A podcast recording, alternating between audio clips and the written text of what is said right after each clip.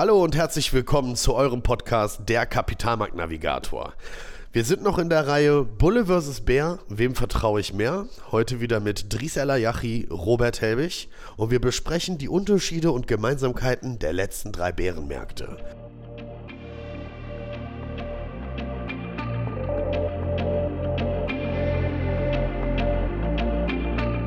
In der Welt der Börse geht es rau zu. Bullen kämpfen gegen Bären, Kurse sind unberechenbar und mittendrin bist du, der Anleger. Mit dem Wissen aus diesem Podcast behältst du die Kontrolle über dein Kapital, denn du wirst verstehen, wie du richtig investierst und Risiken als Chance begreifst. Der Kapitalmarkt-Navigator zeigt dir Wege, damit du die Richtung bestimmen kannst.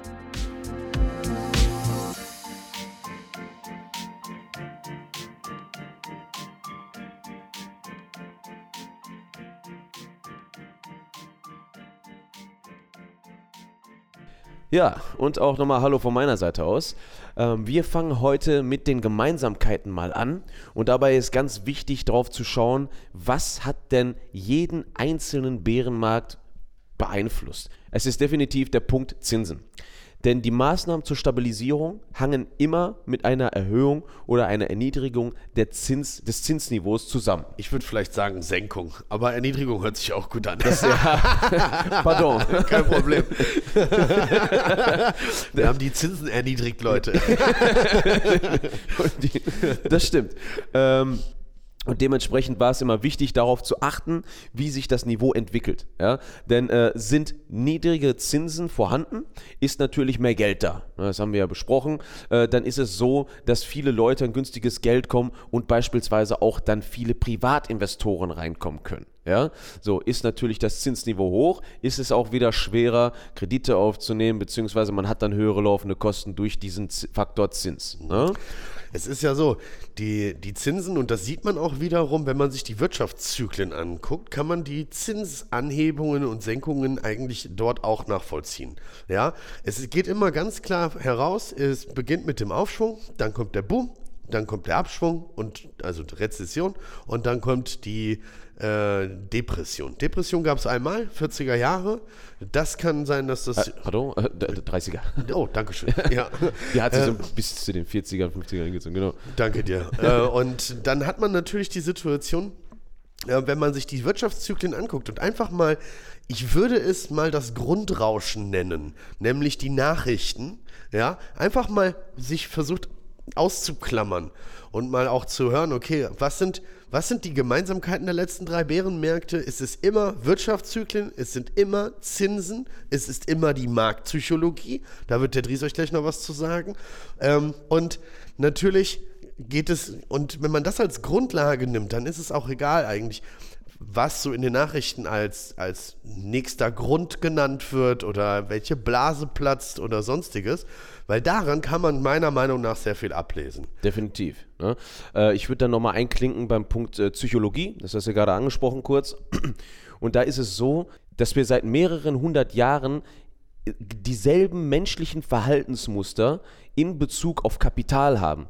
Also was sind denn immer schon die treibenden Kräfte gewesen? Ganz groß, Angst, ja, Gier, Panik und Fear of Missing Out. Das ist jetzt ein neumodischer Begriff, aber den gab es schon immer, selbst in der Tulpenblase damals. Jeder wollte dabei sein, jeder wollte reich werden, jeder hat sein Geld investiert. Ist ja auch, da sind die anderen Sachen schon fast drin, ne? FOMO, also ähm, Fear of Missing Out, Angst, ja. etwas zu verpassen. Also Richtig. Also Angst und Gier ist mit drin sozusagen. ja, hast du recht. Und äh, das ist halt der Fall, das wird sich auch in Zukunft definitiv so weiterziehen, weil es einfach unsere menschliche Natur ist, dass wir in gewisser Weise emotional an diesem Geld gebunden sind und die Anleger, die werden ja auch immer jünger. Ja? So, also beziehungsweise äh, die, die daraus gelernt haben, die werden älter, sind irgendwann mal nicht mehr da und die jüngeren Anleger machen die Fehler der Älteren. Das ist das, ist das was sich jedes Mal wiederholt. Ne? Ja, ja das, die, ähm, man lernt es dann, ne? Und dann irgendwann, und das ist halt, glaube ich, das Wichtige, warum man auch sagt, ein erfolgreicher Kapitalmarktanleger oder Investor, ich würde es vielleicht noch nicht mal Investor nennen, sondern Trader, nach ähm, fünf bis sechs Jahren Markterfahrung hat er weitestgehend das, das, das breite das breit aufgestellte vom Kapitalmarkt halt nachvollziehen können und kann das dann auch wieder für sich selber nutzen. Bis dahin hat man nun mal Erfahrungswerte, die man sammelt. Ja, man sagt ja so schön, es ist noch kein Meister vom Himmel gefallen und ähm, auch das würde ich hier ähm, unbedingt mit einbeziehen. Vielleicht als kleiner Tipp für euch als Anleger, Trader, Investoren, was auch immer, diese Lernphase, die anfängliche, vielleicht nicht mit den größten Kapitalsummen zu tätigen, sondern Definitiv. egal, was ihr von euch haltet oder meint, dass ihr den Markt durchschaut habt, die Rahmenbedingungen anpassen. Da will ich auch mal kurz anknüpfen, weil das machen wir auch bei uns im Coaching so. Ja? Äh, da fangen wir auch immer so an, dass wir erstmal das Profil aufschreiben. Wir gucken erstmal natürlich auch, ähm, was sind die Anlageziele, wie hoch ist das Sicherheitsbedürfnis, wie hoch ist ähm, wie, wie weit ist man bereit zu spekulieren? So. Und auf dieser Basis fängt man dann langsam an. Man entwickelt ein Gespür für den Markt. Man, man handelt seinen, mal seine Strategie und dann geht man langsam peu à peu baut man sich dann auf. Deswegen machen wir dieses Coaching-Profil natürlich auch, Ja. weil wir den Leuten halt eben, wir geben ja die Antworten nicht, sondern die Leute geben die Antworten und machen sich selber klar, okay, wo stehe ich denn eigentlich mit, mit mir als Investor oder als Anleger im Allgemeinen?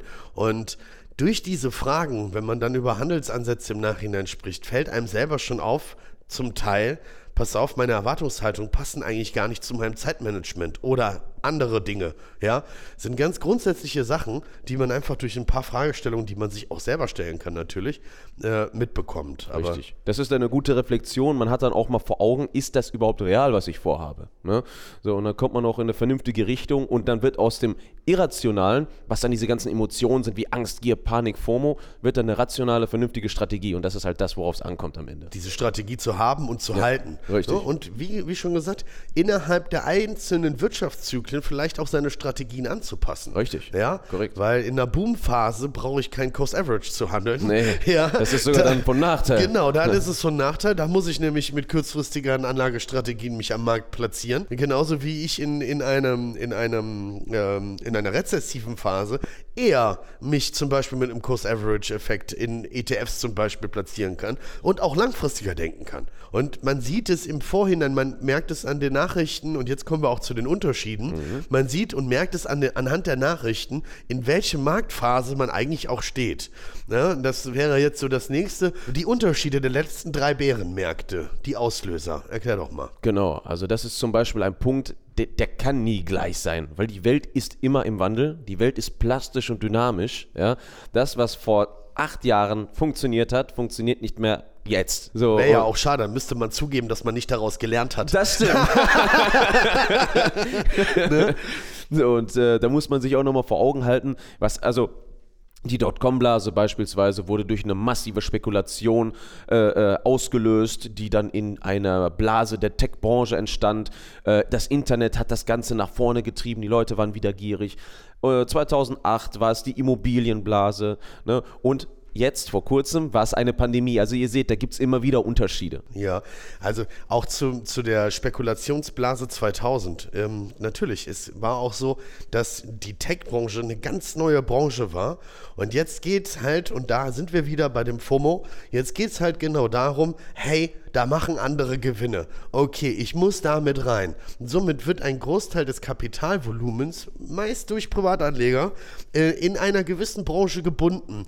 Die großen Hedgefondsmanager, die müssten das eigentlich schon wissen, die haben schon ein paar Dinge mitgemacht, ja. die werden sich da nicht so stark drauf einstellen, werden aber mitmachen, weil sie können es ja nicht liegen lassen. Ja, das muss man halt auch mit bedenken. Nur die sind halt anders da aufgebaut, strategisch gesehen. Haben auch ein bisschen mehr Information.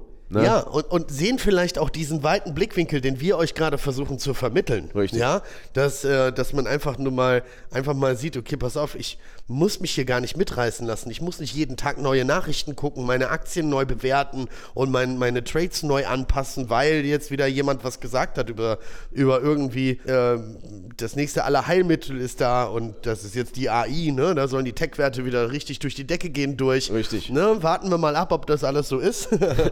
Und ähm, das sind so, das sind halt so genau diese Dinge. Ne? Dann, äh, dann hatten wir 2008, da waren es die Immobilien, ähm, die am Kapitalmarkt gehandelt worden sind. Und äh, da war es auch so. Die Leute wollten dabei sein. Keiner hat mehr dahinter geguckt, okay, was sind das überhaupt für Finanzprodukte, sondern jeder musste mitarbeiten, mithandeln.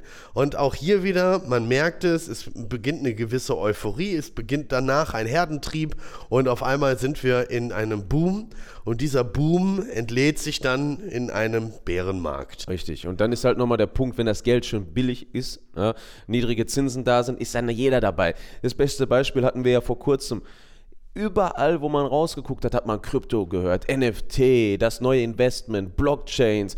Die Leute saßen zu Hause und haben Geld bekommen, haben da den Markt richtig aufgepumpt. Ja. Wie es sich entwickelt hat, wissen wir jetzt alle. Mhm. 2020 meinst du Helikoptergeld und so, ne? Zum das Beispiel, ist so dieses günstige Geld, was halt in den Markt geschmissen wird. Nicht mal in den Markt. Es wird ja den Leuten zur Verfügung Sie gestellt. schmeißt es selber in den Markt. Also, das ist halt das Schöne. Dann ist natürlich noch ein absoluter Unterschied immer die Dauer. Da gibt es Durchschnitte, die man auf die letzten Jahre sich angucken kann. Haben wir auch schon in einer Folge mitgeteilt. Äh, Da ging es um die Bank of America, die hat dann Durchschnitt mal ausgerechnet. Und das kann man natürlich nicht vorhersagen. Das kann man immer schön am Ende eines Bärenmarktes, also nachher kann man immer sagen, was da alles gelaufen ist. Genau. Achso, pardon. Man hat, auch, man hat auch genügend Leute, die einem sagen, sie haben es ja gesehen. Genauso wie es so viele Pr- Crash-Propheten gibt, die einfach so lange sagen, dass es so ist, bis es dann kommt. Äh, dazu wollte ich noch ganz kurz sagen, äh, der Punkt ist natürlich auch im Laufe der Zeit, ist es ja so, dass der Transfer von Informationen beziehungsweise auch äh, verschiedenste Szenarien schon von den großen äh, Institutionen wie der EZB, der FED durchgespielt worden sind.